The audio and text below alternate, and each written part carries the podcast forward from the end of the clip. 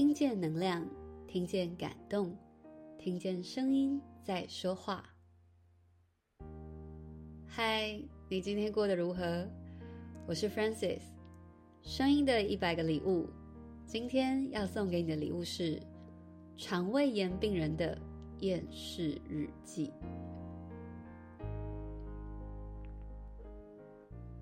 清明连假刚结束，不晓得大家是否有趁假期好好休息？上个月有一段时间，我一直在休息，因为得了肠胃炎，被迫只能休息。就在某个周日白天，当天中午就有些食欲不振。那时只觉得，也许是前一天比较晚睡，自己肠胃本身也不是很好，大概就是因为这样胃口不好吧。不料到了晚上，吃了几口粥之后，就觉得很疲惫。休息了一下，竟然出现呕吐的症状。接着整晚开始全身发冷，无法好好睡。好不容易昏迷一阵，突然醒来，就又是要去吐。整个晚上就这样反反复复，睡了醒，醒了吐，吐了睡。啊！眼见这样不是办法。身体没有办法接受任何的水跟食物，不论吃什么都会被吐出来。于是周一一大早就去看医生，用吊点滴的方式补充电解质、水分，还有一些身体需要的营养，再慢慢搭配吃药、休息，陆续恢复。在养病这段期间，深深感受到病人的脆弱跟无力感。因为生病的前两天，我几乎没有太多的进食，身体本来就有贫血的症状，更是营养不良，一直都处于很虚弱的状态，没有任何力气，没事就只是想昏睡，连站起来走几步路都觉得很费劲。在那几天啊，就一直觉得自己就是个废人，连最基本的活动都做不到。由于之前其实也有过肠胃炎的经验，根据过往的调养还有就医的方式，大概开始治疗后两三天就会好，有时候多一点，大概三四天。所以即使身体很虚弱，也就这样一直相信着，嗯，应该差不多第三天就会好了吧，然后第四天就可以恢复生活的常轨。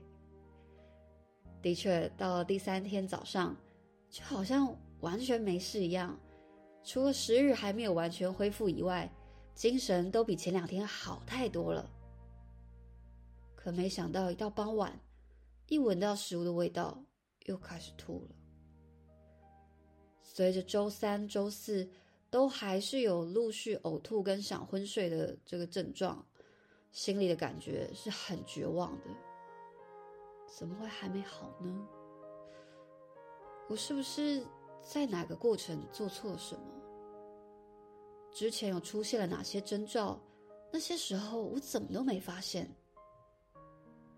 各种责怪自己的念头纷纷涌现，也就是在那几天当中，发现了自己格外的厌世。比方说，一点用手机的动力都没有。一方面，手机看一下就会让我十分疲惫，对于讯息也完全没有力气回应。看着当下残破的身躯，一身的虚弱，所有未来的邀约对我来说都好遥远，而曾经的娱乐也都不再有诱因。当我一想到每周都在看的动画《进击的巨人》还没有更新当周的集数时，我一点也没有那种啊，来赶快来看好了的感觉。想到还没看完的韩剧，也没什么动力点开。唉，那时啊，光是只要有精神的活着，就觉得好不容易嘞。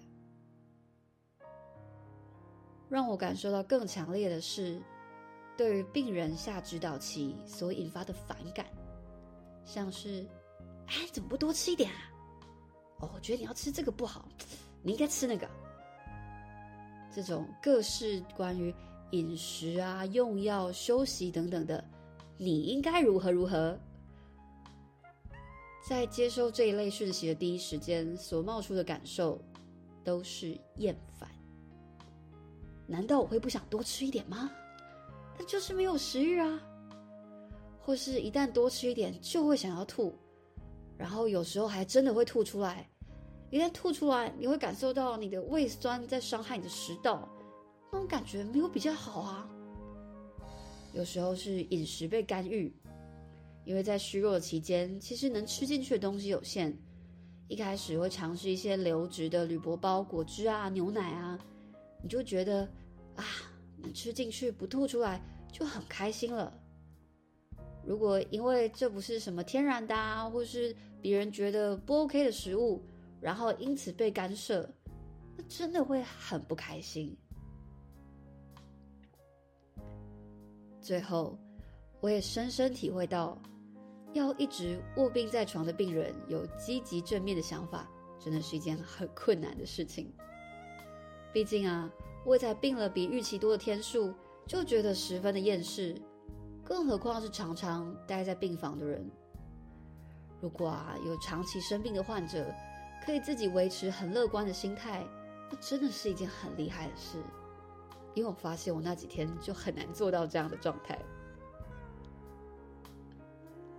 我的肠胃炎大概在第六天就很明显的好转，所以大概是一个星期恢复的。也有趁机在验血检查一些身体的状况，知道需要补充哪些营养，也算是趁机更了解自己的健康状况吧。即使身体已经好转，也希望可以记得自己当病人的感觉，期许自己之后在周遭的人生病时，可以提供对方需要的协助跟陪伴即可，不要对于病人有一些过度的想象和要求，像是因为对方吃了一两天药就觉得，哎，你应该要好转啊，你是不是应该变好啦？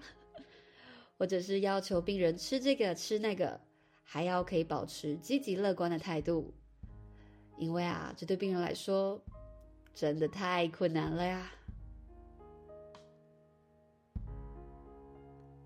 本节目由一群喜欢声音的朋友一起共同录制而成。如果你喜欢我们分享的内容，欢迎您订阅我们的 Podcast，给我们五星评分，也邀请您在 Apple Podcast 留言分享你的收获与感动，这将是给我们持续制造礼物的动力。我是 Francis，我把声音当作礼物送给你。